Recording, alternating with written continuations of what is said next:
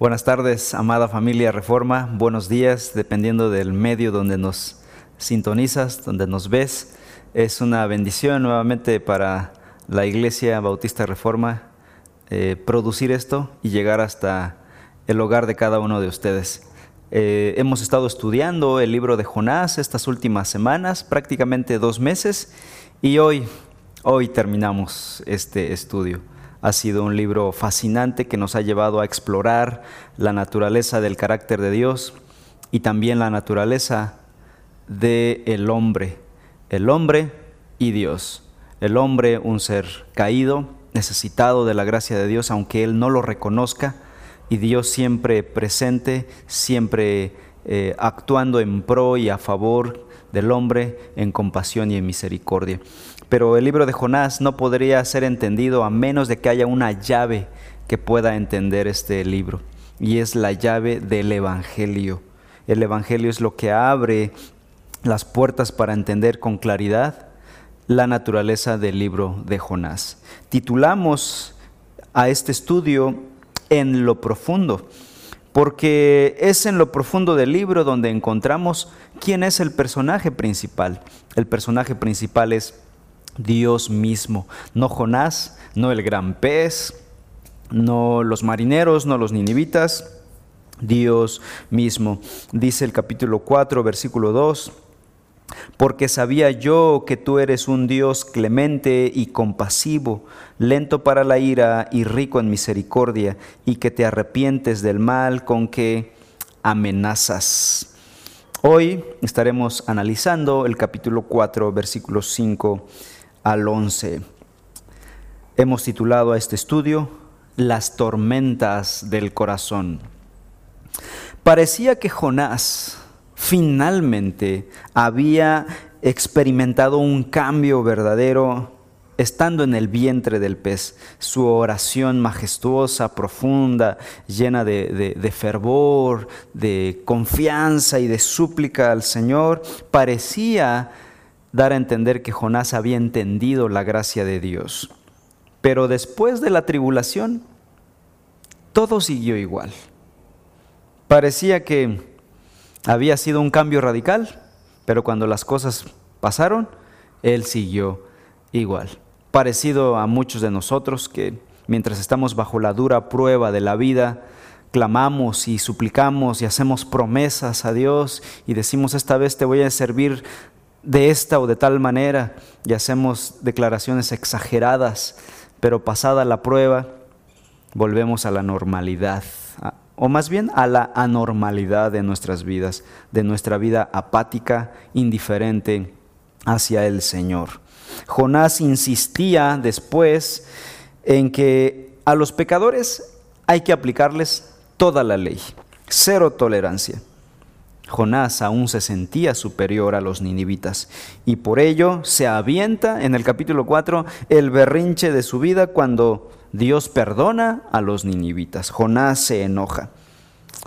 La respuesta de Dios hacia Jonás, en lugar de enviarle otro gran pez, ahora el Señor lo trata con dulzura y lo va a llevar de la mano a entender ciertas cosas que aún no comprendía. Bien, veamos entonces. Dice Jonás capítulo 4, versículo 5. Entonces salió Jonás de la ciudad y se sentó al oriente de la misma. Allí se hizo un cobertizo y se sentó bajo la sombra de él hasta ver qué sucedería en la ciudad. En lugar de tomar el reproche de Dios en serio, Jonás sigue dominado por el impulso de sus sentimientos. Sus pasiones siguen dirigiendo sus acciones. Jonás entonces ve perdonar eh, a, eh, Dios a Nínive y sale de la ciudad, se va al lado oriental, porque del lado este eh, del lado occidental está el río Tigris. Así que se va del lado oriental, sube una pequeña colina, se sienta allá arriba, se hace una pequeña, eh, eh, un pequeño techito para cuidarse del sol y esperar a ver la destrucción de Nínive, por si Dios cambiaba de, de opinión. Pensemos en los ninivitas. ¿Cómo habrían reaccionado después del perdón de Dios? ¿Qué estaba pensando o pasando con los ninivitas después de que Dios los había perdonado? Yo creo, piensen, el rey había convocado a toda la ciudad a ayuno nacional, eh, humillarse en ceniza y silicio y clamar a Dios a ver si Dios los perdonaba. Finalmente, Dios los ha perdonado. Yo creo que después de haber recibido el perdón de Dios, los ninivitas estaban felices. Y creo que estaban muy agradecidos con Dios y también con el predicador que les vino a advertir. Yo estaría contento con alguien que viene a decirme, ¿sabes qué? Eh, hay una sentencia contra ti, te arrepientes, es la solución. Yo estaría feliz y encantado y agradecido. Gracias por venir a hacerlo. Muy probable muy probablemente habrían estado felices de invitar a Jonás un banquete, pero el predicador se aísla, sale de la ciudad y se va al cerro, allá como ermitaño, a mirar la ciudad. Jonás no solo estaba enojado, aún guarda esperanza en su corazón de que Dios los destruya. Quizá está pensando Jonás, Mm, quizá los ninivitas se arrepintieron de labios para afuera y volverán a sus malos caminos y entonces Dios tendrá que castigarlos. O quizá, está pensando, quizá Dios se dé cuenta del error que acaba de cometer y cambie de opinión y los destruye. Y así que yo voy a esperar aquí a ver qué sucede. No perdía la esperanza de castigo para sus enemigos. Versículo 6 y el Señor Dios dispuso que una planta creciera sobre Jonás para que hiciera sombra sobre su cabeza y lo librara de su incomodidad. Y Jonás se alegró grandemente por la planta. Aun cuando Jonás tenía estos pensamientos malévolos hacia los ninivitas, Dios lo complace con una sombrita, una planta para darle sombra. Hizo crecer esta planta que le diera sombra. Y es que en el calor abrasador del desierto de Asiria, este era el mejor regalo que se podía recibir. La calabacera, como dice Reina Valera, era un arbusto de ramas grandes y hojas anchas que daban una fresca sombra. Pero vean el detalle que menciona el versículo 6. Al final, y Jonás se alegró grandemente por la planta. Seguramente estaba ahí construyendo su, techo y de pronto empieza a crecer una planta que lo cubre y le da una frescura. ¿Cómo se puso Jonás? Yo creo que empezó a saltar y su sonrisota de, de, cara a cara. Este detalle refleja un temperamento bastante inestable. Hace un momento estaba furioso, estaba a punto de seguramente lanzando puñetazos y ahora está feliz, saltando de gozo. Jonás pasa de la furia a la euforia, de la depresión a la felicidad. Esto revela que Jonás es un tipo voluble e inestable, quizá una persona difícil con quien relacionarse no se sabía si Jonás estaba enojado o estaba contento. Si estaba contento, te prometía cosas. Si estaba enojado, te maldecía. Muchas personas viven bajo la pasión de su temperamento y viven según el estado de ánimo, según amanezca el día, si está nublado, están enojados, si está soleado, están contentos. Hay cristianos también que aún no son controlados por el Espíritu Santo, que siguen siendo controlados por el, por el estado de ánimo, por el temperamento volátil. Un domingo pueden llegar a la iglesia cantando Victoria en Cristo. Y el siguiente domingo llegar, si es que llegan a la iglesia, entrar enojados con todo mundo. Pero bueno, Dios es paciente con Jonás y también con nosotros y nos soporta. Aquí hay una exhortación doble para, para cada uno de nosotros. A los que son volubles, la escritura llama nos llama a ser controlados por el Espíritu Santo. Sean controlados por el Espíritu Santo. Un fruto del Espíritu Santo, de hecho, es la templanza, el autocontrol, esa, esa, esa, esa mansedumbre, ese control del temperamento que hace el Espíritu Santo.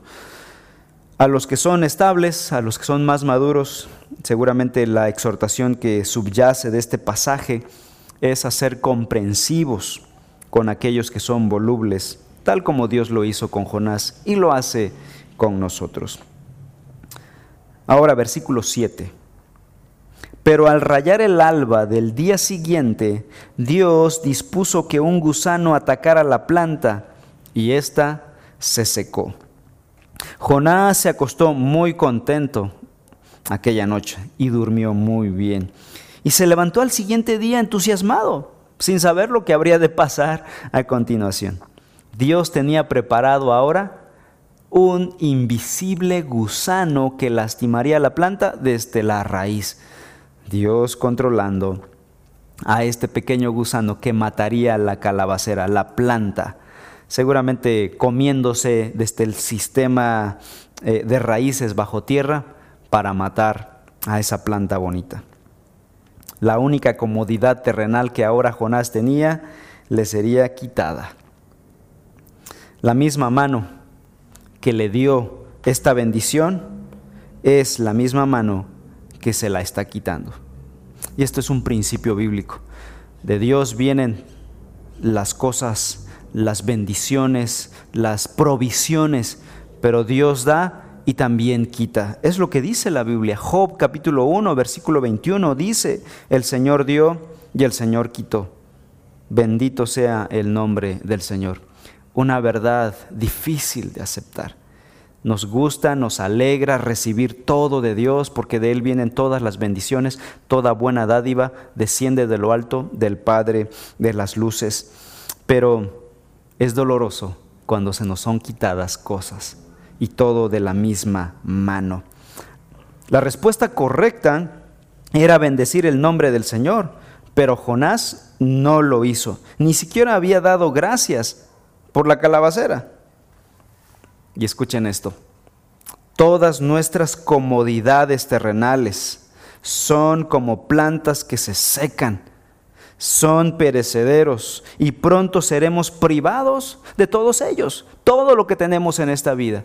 Cosas materiales, incluso las vidas de nuestros seres queridos, somos como plantas efímeras, como pensamientos, somos pasajeros. Todas las cosas terrenales tienen un gusano invisible masticándolas y un día se marchitarán. Un día nos marchitaremos. De hecho, los momentos más felices de la vida muchas veces o algunas veces son seguidas por situaciones dolorosas, enfermedades, problemas familiares, desempleo, crisis, pobreza, etcétera. La felicidad duradera en este mundo caído no existe. Repito, la felicidad duradera en este mundo caído no existe. La felicidad duradera únicamente puede ser hallada en Dios y en el Evangelio de nuestro Señor Jesucristo. Primera de Pedro, capítulo 1, versículo 3 y 4 dice, bendito sea el Dios y Padre de nuestro Señor Jesucristo, quien según su gran misericordia nos ha, nos ha hecho nacer de nuevo a una esperanza viva, mediante la resurrección de Jesucristo de entre los muertos. ¿Para qué? Para obtener una herencia incorruptible, inmaculada y que no se marchitará reservada en los cielos para ustedes. Esto en Cristo Jesús, dice el versículo 3. Nuestra confianza está puesta en el Señor y en su provisión eterna. En este mundo tendremos que aprender a contentarnos cuando Dios da, pero también contentarnos cuando Dios quita. Es algo difícil de aceptar, pero real. Solo la gracia del Señor nos puede hacer entender esto. Si no, viviremos como Jonás, que cuando se nos es quitado, hay una reacción negativa, hay una negación ante Dios, hay blasfemia ante Dios. ¿Cómo? ¿Cómo, cómo reaccionó Jonás? Veamos, versículo 8.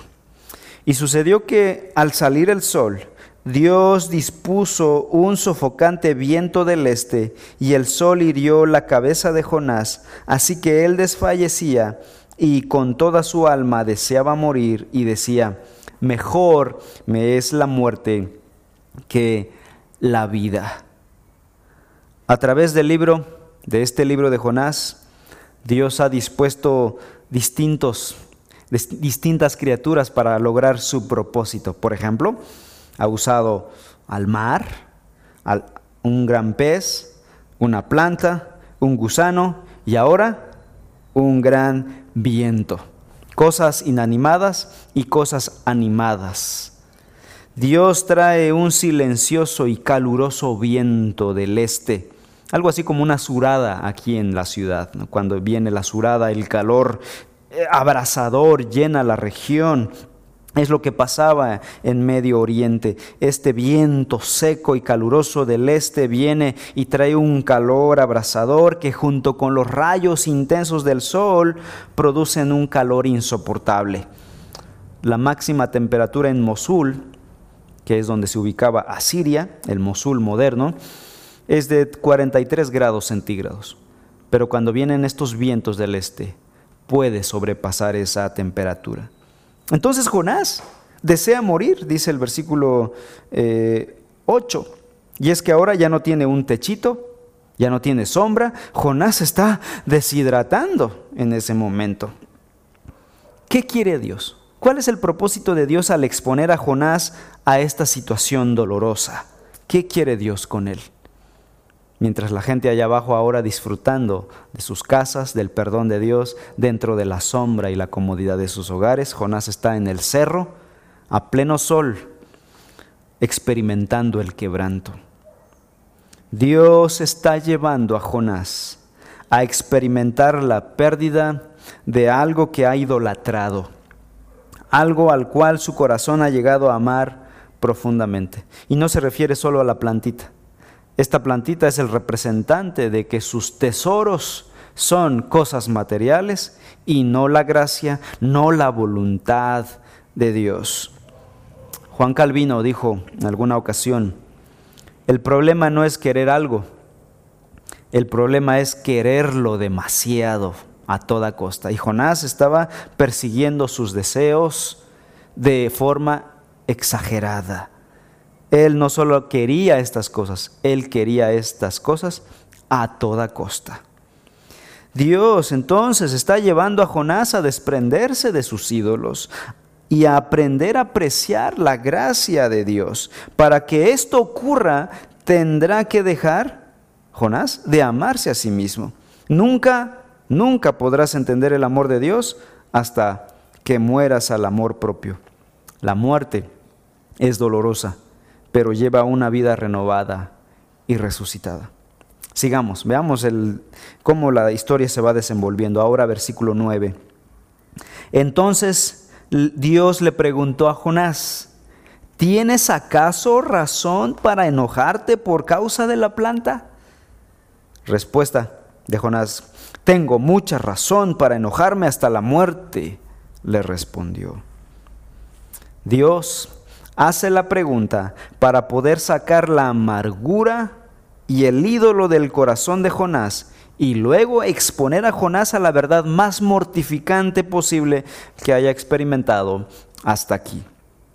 La verdad de que Jonás no mira, escuchen, esta es la verdad mortificante que Jonás debía comprender. Jonás no mira al hombre como criatura de Dios. Jonás no es capaz de ver la imago Dei, la imagen de Dios en el hombre.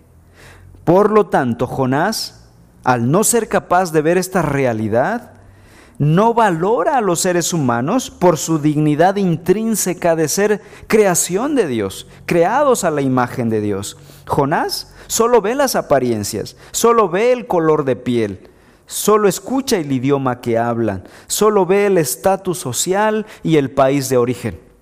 Y dependiendo de esas características, Jonás etiqueta a las personas. Jonás no ve la esencia del ser humano, que es criatura de Dios, creación a la imagen de Dios. Esa, esa forma de ver de Jonás es una forma muy racista de ver al mundo. Por lo tanto, no hay capacidad de amar a personas diferentes. No hay capacidad de compasión por personas que hablan distinto y que piensan diferente. En estos días, hablando de racismo, hemos visto la realidad del flagelo, del dolor, del racismo. El racismo es algo real y es algo muy doloroso que está impregnado en nuestra cultura, en nuestra sociedad. Pero los países racistas no solo son los anglosajones, los países anglos, como pensamos muchas veces. El racismo está arraigado en el corazón de todo ser humano, de todas las culturas del mundo. Está presente en América Latina, está presente en México. Nosotros hemos experimentado y hemos visto esta clase de racismos. En México hay personas que discriminan a otros. Las personas que viven en la ciudad discriminan a los que vienen del campo. Y muchas otras maneras de discriminación, de marginación y de racismo. Eso es algo increíble. Este problema no se va a solucionar con manifestaciones, con destrucciones, con derrocamiento de gobierno, no se va a arreglar con nada de ese tipo de alternativas, porque es un problema del pecado, es una expresión del pecado. ¿Y saben cuál es la cura para el pecado? El Evangelio de Cristo Jesús. La única cura para el racismo es el Evangelio de Cristo Jesús. Esto vendrá realmente a traer una renovación en todos los aspectos en la cultura, si es la voluntad de Dios. El problema teológico en la mente de Jonás. Jonás está batallando con algo en su cabeza. Él pregunta, analiza, si Dios es justo, ¿por qué no castiga a los malvados? ¿No es lo que hace un juez justo? ¿Condenar a los malvados? Y ahora, por el otro lado, porque si castiga a los malvados, entonces ¿cómo podrá mostrar misericordia? Hay una tensión entre la justicia y la misericordia, pero si Dios muestra su justicia y condena al pecador, ¿cómo puede ser Dios todavía misericordioso? Es una tensión en la mente del hombre. ¿Cómo puede ser perfectamente justo y a la vez amar completamente? Este fue un misterio para la mente de Jonás, y no solo para él, sino para todos los santos del Antiguo Testamento porque esta tensión vendría a aclararse hasta la llegada de nuestro Señor Jesucristo con el nuevo pacto. Sería un misterio mientras tanto. Vean lo que dice Pablo en Efesios 3. Pablo en Efesios 3 dice en el versículo 8, a mí, que soy menos que el más pequeño de todos los santos, se me concedió esta gracia, anunciar a los gentiles las inescrutables riquezas del Evangelio de Cristo. Habla del Evangelio de Cristo. Versículo 9. Y sacar a la luz cuál es la dispensación del misterio que por los siglos ha estado oculto en Dios, creador de todas las cosas. Pablo dice, este fue un misterio por mucho tiempo, que estuvo oculto en Dios, pero se vino a aclarar hasta la llegada del Evangelio de Cristo Jesús. Y es que efectivamente con la venida de Cristo Jesús, con el Evangelio, este misterio se aclaró. Cristo, cuando murió en la cruz, manifestó la justicia de Dios y el amor de Dios al mismo tiempo, en el mismo evento. En la cruz, la justicia de Dios exigió todo el castigo por el pecado. Y en la misma cruz se mostró todo el amor de Dios para tomar el lugar de los pecadores y así salvarlos. La cruz entonces es la solución divina a esta tensión cósmica entre la justicia y el amor. La cruz resuelve la tensión. La cruz de Cristo muestra la justicia de Dios al castigar el pecado en el cuerpo de su Hijo Jesús y a la vez muestra el amor de Dios al poner un sacrificio en lugar de los pecadores y así salvarlos. La cruz es la fórmula perfecta para aclarar esta tensión cósmica. En la cruz, la justicia de Dios exigió todo el castigo por el pecado y al mismo tiempo ofreció salvación gratuita para todo pecador arrepentido. Veamos el Nuevo Testamento, por favor. Romanos capítulo 3. Romanos 3, versículo 25 dice, a quien Dios exhibió públicamente como propiciación por su sangre a través de la fe, como demostración de su justicia, porque en su tolerancia Dios pasó por alto los pecados cometidos anteriormente. Dice que en la cruz Dios manifestó algo, justicia. En Cristo Jesús Dios hizo justicia por los pecados de los hombres. Ahora vamos al capítulo 5 de Romanos. Romanos 5, versículo 8. Pero Dios demuestra su amor para con nosotros en que siendo aún pecadores, Cristo murió por nosotros. ¿Qué es lo que muestra también la cruz? Amor. Dios mostró su amor para con nosotros cuando Cristo murió en la cruz. Entonces en un pasaje dice que al morir en la cruz Dios mostró justicia. Y en otro pasaje dice que al, morir en la cruz Dios mostró amor, amor y justicia con un mismo instrumento, la cruz. Jonás no sabía esto en el Antiguo Testamento.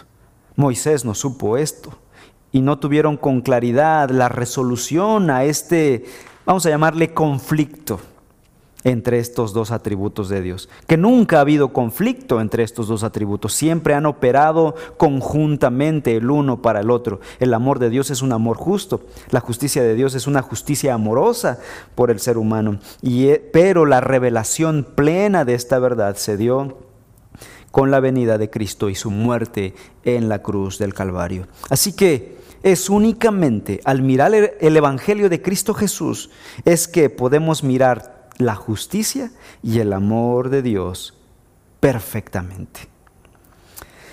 Y los últimos versículos de Jonás capítulo 4, versículo 10 dice, entonces el Señor le dijo, tú te apiadaste de la planta por la que no trabajaste ni hiciste crecer, que nació en una noche y en una noche pereció. Y no, versículo 12, versículo 11, y no he de apiadarme yo de Nínive, la gran ciudad en la que hay más de 120 mil personas que no saben distinguir entre su derecha y su izquierda, y también muchos animales. Ahora llegamos al clímax del libro, a la gran verdad a la cual Dios nos ha estado dirigiendo desde el principio del libro. ¿no? Todo es, ha venido en un crescendo y por fin llegamos a la cúspide para ahora poder ver desde arriba, ¿qué es lo que Dios ha querido enseñarnos? ¿Qué es lo que Dios quiso enseñarle a Jonás? Dios entonces va a mostrarle a Jonás la realidad de su pecado y va a usar la plantita que él hizo crecer en una noche, en un, en un instante, la va a usar como una ilustración muy sencilla. Es que Dios nos enseña con peras y manzanas. Dios compara el valor de la plantita de Jonás con el valor de las personas de Nínive. Y dice Dios, a ver, Jonás, tú sientes mucha, mucha compasión y le diste mucho valor a esa plantita que murió y por eso estás muy enojado conmigo. Yo le estoy dando valor a estas cientos de miles de personas que viven en esta ciudad. Jonás sentía compasión por su plantita, todo un ecologista, ¿no? Pero sentía odio por las personas, por su prójimo. Aquí quiero hacer un comentario, quizá una especie de paréntesis. Pero pensemos en ese movimiento ecologista y ese movimiento pro animales también que, está muy, que es muy común ahora. Eh, hay casos extremos de ecologistas y de personas pro animales que tienen tanto amor por las plantas y por los animales que, es irónico su desprecio por las personas. Si, una, si, ven a una persona maltratar a un perro, no estoy defendiendo yo es el maltrato animal de ningún modo. De hecho, Ah, yo también apoyo que cuidemos la ecología, que cuidemos a los animales, por supuesto, pero estoy poniendo en perspectiva esto. Si un, si un ecologista o un pro animal ve a una persona darle una patada a un perro, ellos son capaces de agarrar un garrote y desnucar a la persona. Qué irónico. Tiene más valor para esa persona un perro que una persona. ¿Saben? Han volteado todo. Están en contra del diseño de Dios. Y es irónico porque muchas personas que son ecologistas o pro animales son personas que están a favor del aborto, de la unión homosexual y de todo tipo de perversión. Ahora, yo no estoy diciendo aquí que estoy en contra de esto. Los cristianos creo que deberíamos cuidar nuestro planeta y cuidar a los animales, por supuesto. Pero me refiero a ese movimiento de ecologismo. ese movimiento es un movimiento, es un brazo de la política. Nosotros los que cuidamos los animales y las plantas no estamos a favor de una filosofía, de una ideología, eh, pero hay estas, me refiero a estos movimientos políticos, porque todo está politizado, que aman más a las cosas que a las personas. La compasión de Jonás estaba limitada a una planta del reino vegetal. Mientras Dios está mostrándole a Jonás que su amor es hacia el hombre, a las criaturas a imagen de Dios, que fueron creados a imagen de Dios, que vivían en Nínive. Jonás sentía compasión por una planta temporal, por una hierba que se secaría, que de hecho se secó pero no fue capaz de amar a las personas, a los seres humanos con almas eternas que pasarían una eternidad en el infierno, que vivían en Nínive. Para Jonás era más valiosa su plantita que 120 mil bebés, que cientos de miles de ancianos, de mujeres, de hombres, de niños. Dios le dijo a Jonás, yo el Creador, puedo sentir gran dolor por la muerte de esta multitud de seres humanos. Incluso si tú te mueres, yo sentiría compasión por ti. Por eso te libré del vientre del pez. Por eso no te hice caso cuando me dijiste que te matara. Lo hubiera hecho, lo hubiera podido hacer, pero siento compasión por las personas. ¿Puedes recapacitar? ¿Puedes comprender tal cosa? En lo que dice el versículo 11 la frase no hay más de 120 mil personas, hay más de 120 mil personas que no saben distinguir entre su derecha y su izquierda. Ahora, aquí Dios está explicando es que lo hacen por ignorancia. Ciertamente la ceguera o la ignorancia de los ninivitas no era excusa para pasar por alto su maldad, no es lo que está diciendo Dios. Lo que está diciendo Dios es que Dios muestra misericordia y compasión para aquellos que pecan por ignorancia. Su pecado es el resultado de la ignorancia. Dios mira a las personas como sumidas en oscuridad, en necedad espiritual, y por eso tiene compasión de ellas. Dice Gálatas 4:4 que el Dios de este siglo cegó el entendimiento de ellos para que no les resplandezca la luz de la gloria de Dios, la gloria de Cristo en el Evangelio y no pueden ver la gloria de Dios en el Evangelio. Están cegados por Satanás y Dios siente compasión por esto. Deberíamos nosotros sentir compasión por ellos. Jesús, estando en la cruz, siendo crucificado por sus enemigos, oró diciendo, Padre, perdónalos porque no saben lo que hacen. Porque el Dios de este siglo los ha cegado. Si vieran que yo soy el Mesías, el Cristo que puede darles vida, no lo harían. Pero tiene que venir el Espíritu Santo para hacer una operación, una cirugía espiritual en nuestro corazón y abrirnos los ojos y mostrarnos que Cristo es el Salvador. De otro modo, el cristianismo es una locura. Para los judíos era tropiezo, para los griegos era locura. Así que Jonás tenía una teología decente, pero le faltaba entender la profundidad del amor de Dios hacia los perdidos, hacia los pecadores. Muchos cristianos tienen una buena teología, pueden ser buenos cristianos, pero aún no han comprendido la profundidad del amor de Dios por los pecadores. Nosotros somos llamados a amar a los pecadores. Y ahí se termina el libro. Ahí se cierra el libro con la pregunta de Dios a Jonás, preguntándole, ¿por qué no tienes compasión de la gente pecadora? Y se termina el libro sin la respuesta de Jonás. Sentimos que hace falta una, una, página del libro, ¿no? Sentimos que hace falta un capítulo del libro, el capítulo 5 de Jonás, para ver cómo respondió Jonás. Finalmente Jonás comprendió. No sabemos, porque no existe el capítulo 5 de Jonás finalmente comprendió, no lo sabemos. Yo me pregunto, ¿por qué razón cortar el libro así de tajo y dejarnos con la película sin el final? ¿Qué pasaría si tú estás viendo una buena película y pum, de pronto se corta y no viste el final? Como que un nudo en la garganta se te hace. O escuchas una canción y estamos cantando arriba y, y se corta y no hay el acorde final no hay la cadencia final. Sientes que algo pasa, algo eh, quedó en el aire, ¿no? Así sentimos con Jonás. La pregunta es ¿por qué? ¿Por qué el libro termina con una pregunta abierta sin una respuesta dada? Yo creo, al analizarlo y pensarlo, nos damos cuenta de que la pregunta ya no es solo para Jonás. La pregunta es también para ti y para mí, para todo lector de todas las épocas. Es aquí donde entra ahora tu propia historia, mi propia historia. ¿Cómo responderás tú? ¿Cómo estás viviendo tú? ¿Has aprendido tú la lección de Jonás? ¿Has aprendido en zapato ajeno? ¿O tendrás que tener tu propia experiencia?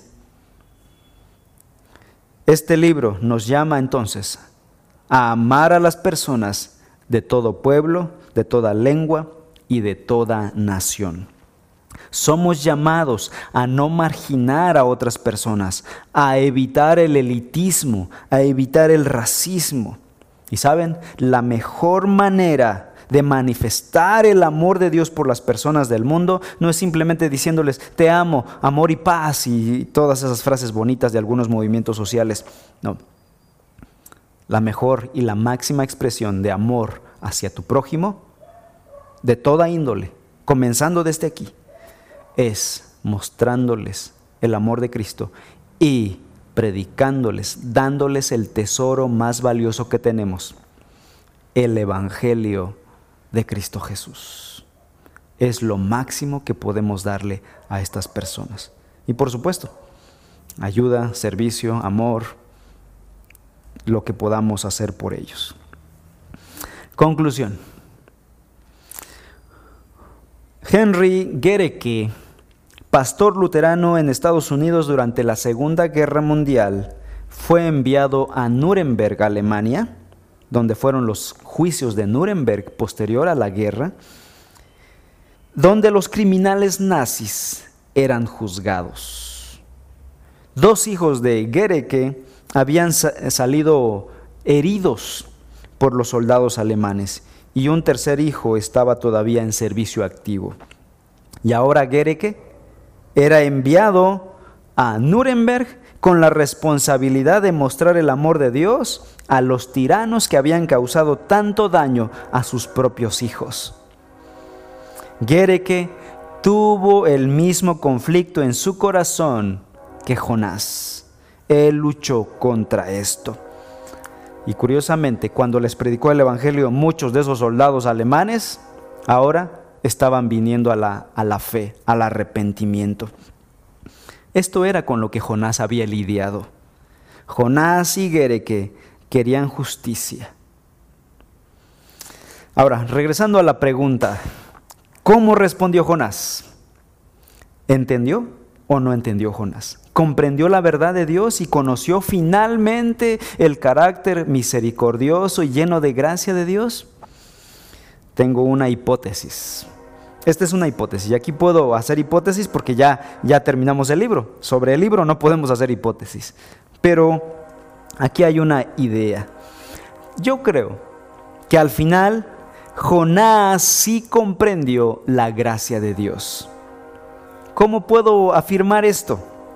Bueno, ¿quién escribió el libro? La mayoría de los biblistas concuerdan en que el autor del libro fue el mismo Jonás. Incluso Jesús, eh, de, alguna, de una manera implícita, afirma que este libro fue escrito por el mismo Jonás. Ahora, ¿cómo me puede ayudar esto a comprender eh, si Jonás comprendió o no comprendió? Bueno, si el autor de este libro es el propio Jonás, Jonás tuvo que tomar una decisión fuerte. ¿Cómo voy a narrar mi propia historia de fracaso allá en Nínive? Habían dos opciones para escribir su propio libro. Primero, narrar la historia de tal manera, maquillar la historia de tal manera que luciera Jonás como el héroe, como el que sí, sí fue y, eh, no contar la historia en el mar con los marineros que me lanzaron al mar, que fui a dar al vientre de un gran pez, sino que fui, prediqué y por mi, por mi predicación muchos ninivitas fueron salvos. O narrar la verdad, sin maquillaje, sin censura, sin amarillismo, y decir y contar toda mi travesía tal como fue. Desobedecí, fui un rebelde, y llegué, prediqué, finalmente obedecí, pero no había entendido y volví a fallar y lucir como un tonto. ¿Qué hizo el autor? Por lo que vemos en la Biblia, él optó por contar su propia historia en esta segunda forma. Y esto demuestra que años después, un Jonás ya transformado, más maduro, más humilde, narró y escribió su propia historia, dejando al descubierto su pecado sin maquillaje alguno, exaltando el carácter compasivo de Dios, exaltando la gracia de Dios, mostrando que Dios es justo y misericordioso a la vez. Esto pone de manifiesto que Jonás sí comprendió la verdad que Dios le había entendido le había dado a entender. Es lo que hace una persona transformada por el Evangelio. Se muestra vulnerable y confía en los méritos de Cristo. No maquilla su pecado, no minimiza su pecado, no busca excusas, no busca culpar a otros por su pecado. Un cristiano transformado por el Evangelio acepta su pecado, se humilla y está dispuesto a avergonzarse por su pecado y gloriarse en los méritos de Cristo Jesús. Y para terminar nuestro estudio de Jonás. Ciertamente Jonás no lloró por la ciudad de Nínive, pero hubo un mejor Jonás, uno más grande que Jonás, que sí lo hizo, que lloró por la ciudad. Jesús, el verdadero profeta, lloró por la ciudad. Y no solo lloró por la ciudad de Jerusalén, sino que murió por los pecadores. Jonás sí salió de la ciudad con la esperanza de ver destrucción, de ver destruida la ciudad. Jesucristo, sin embargo, salió de la ciudad para morir en una cruz con la esperanza segura de alcanzar salvación para la ciudad no nos queda más que decir con los reformadores del siglo XVI, soli deo gloria, solo a Dios la gloria, toda la gloria para nuestro Dios que envió a su Hijo Jesucristo a morir por los pecados de hombres malvados como nosotros y ahora gozar de eterna salvación en Cristo Jesús. Soli deo gloria.